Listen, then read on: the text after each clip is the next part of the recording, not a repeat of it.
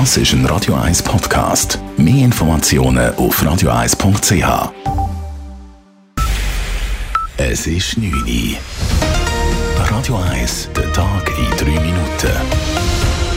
Mit Sabrina Margolen. Die Weitergabe von Schweizer Kriegsmaterial ist auch weiterhin nicht möglich. Der Nationalrat will keine Lex Ukraine und lehnte heute eine Ausnahmeregelung, welche Drittstaaten die Weitergabe von Waffen aus Schweizer Produktion an das Land erlaubt hätte, mit 98 zu 75 Stimmen bei zwei Enthaltungen ab.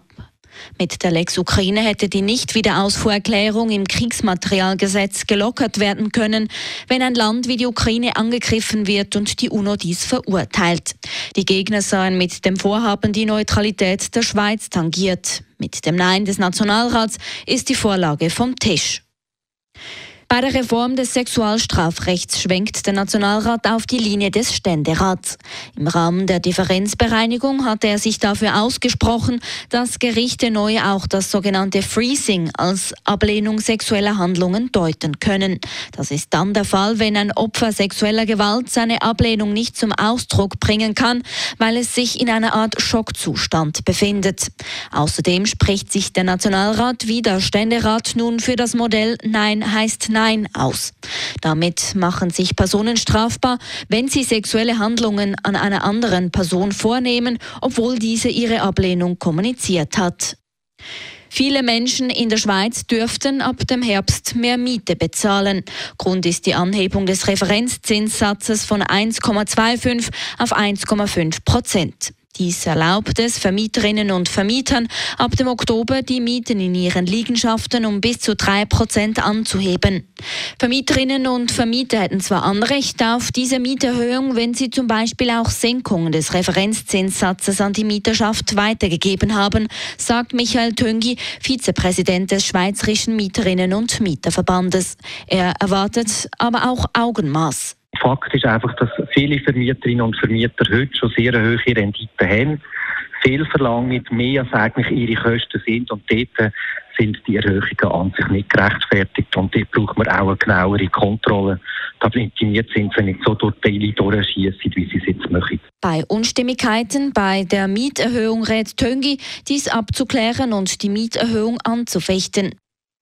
Nur zwei Monate vor Projektstart verbietet die Kantonspolizei Zürich den Versuch der Spurreduktion der Stadt Zürich an der Bellriffstraße. Die Stadt Zürich zeigt sich überrascht und enttäuscht vom Entscheid der Kantonspolizei.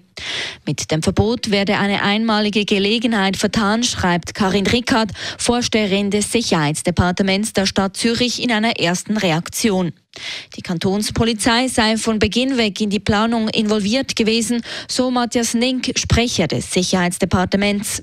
Der Entscheid sei unverständlich. Die haben Infos von uns, die haben gewusst, was wir wollen, was wir vorhaben. Und dass man jetzt gut zwei Monate vor dem Start von dem Versuch den Riegel vorschiebt, das ist schon ein bisschen überraschend. Auch inhaltlich verstehen wir es nicht, weil wir verstehen nicht, wie man nicht kann Interesse daran haben, mehr über die künftige Nutzung von dieser Straße in Erfahrung zu bringen. Die Stadt Zürich wird voraussichtlich Rekurs gegen den Entscheid der Kantonspolizei einlegen. Radio 1 Wetter. Nacht ist es klar, der Morgen Freitag bringt wieder einen Haufen Sonnenschein bei Temperaturen bis zu 23 Grad. Genau gleich weiter geht es dann am Wochenende bei warmen 25 Grad. Ein Regen- und Gewitterrisiko besteht nur Richtung Alpen. Das war der Tag in drei Minuten.